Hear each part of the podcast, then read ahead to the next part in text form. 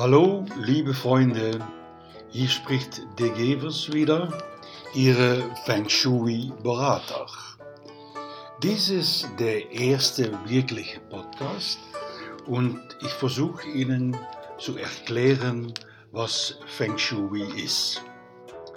Viele Leute denken, das sind Berechnungen und man soll nach Osten umziehen, die Fronttür soll auf Süden sein und so weiter und so weiter. Das ist nicht so. Es geht um ihres Gefühl. Das Gefühl, was man hat, wenn man irgendwo hingeht. Man kommt in eine Wohnung und denkt, hey, hier fühle ich mich zu Hause.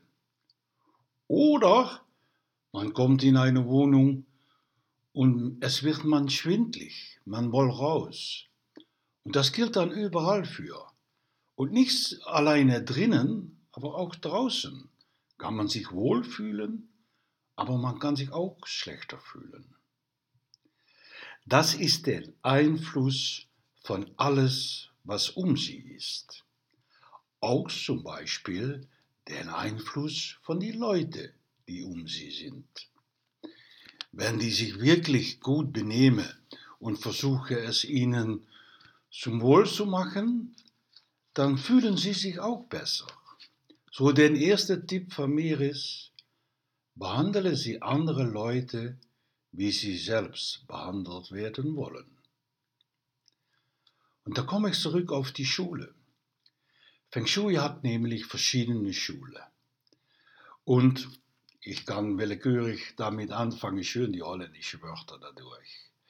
Man hat zum Beispiel die Kompassschule.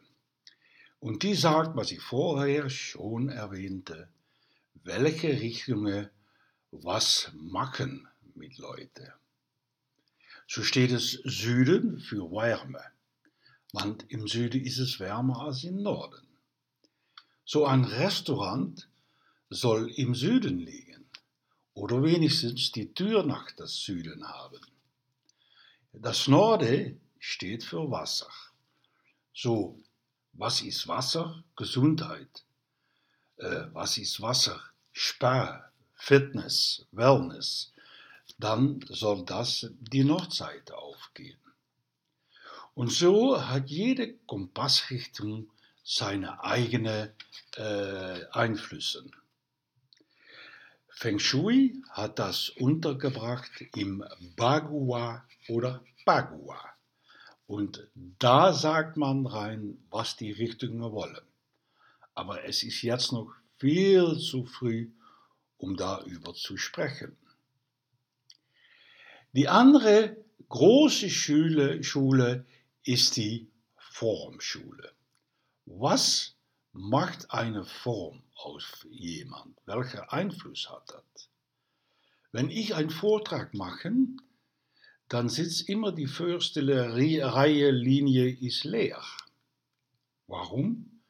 Wenn Leute sich da hinsetzen, sage ich vielleicht, kommen Sie mal hoch, ich habe eine Frage. Das wollen die in Anfang nicht. So, die setzen sich auf die zweite und weitere Linie.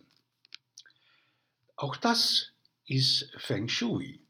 Denn für mir sagt das, wenn einer auf die vorderste Linie sitzt, dann weiß der schon mehr. Und der will gerne, dass die anderen sehen, dass er auch was von Feng Shui weiß. Oder sie natürlich. Die Formschule hat auch, äh, tut, tut sich auch mit Gebäuden. Ein viereckiges, breites Gebäude ist Erde. Ein viereckiges, hohes Gebäude ist Holz wie Bäume. Und dann komme ich eigentlich gleich auf die fünf Elemente. Ich habe jetzt schon Erde und Holz gesagt, aber Feng Shui hat fünf Elemente. Die laufen quer durch die Schule. Und so hat Feng Shui sehr viele Zyklussen. Ich werde Ihnen jetzt zwei erwähnen und dann haben Sie schon so viel gehört, dass es für heute da ist. Die erste ist die positive Elemente-Zyklus von Feng Shui. Das heißt, das erste Element ist Wasser. Das zweite Element, positiv, ist Holz. Denn Holz wächst, wenn man es Wasser gibt. Das dritte Element ist Feuer. Denn Feuer brennt, wenn man Holz anzündet. Wenn Feuer gebrannt hat, bleibt über die Erde oder Asche. Das ist das Element Erde. Das nächste Element ist Metall, dann Metall kommt aus die Erde. Und das weitere Element ist wieder Wasser. Denn wenn wir Metall abkühlen, entsteht Wasser. Das ist der positive Zyklus von Feng Shui. Man hat auch der negative. Das heißt, Wasser wird durch Erde gebunden und verunreinigt. Das ist negativ. Erde erhält das Holz, daraus erhält das Holz seine Nährung. So auch negativ. Holz wird mit einer Metallechse zerstört und Metall wird durch das Feuer zerstört und Feuer wird mit Wasser ausgelöscht. Das ist die negative Zyklus. Hören Sie nächste Woche Feng Shui an, dann werde ich tiefer darauf eingehen und mit Ihnen darüber reden, was man machen kann mit dieser Elemententheorie.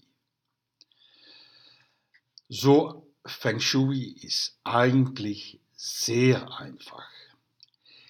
Lernen Sie Ihr Gefühl zu erkennen und Ihr Gefühl zu folgen. Ich wünsche Ihnen allen viel Spaß und bis zum nächsten Mal.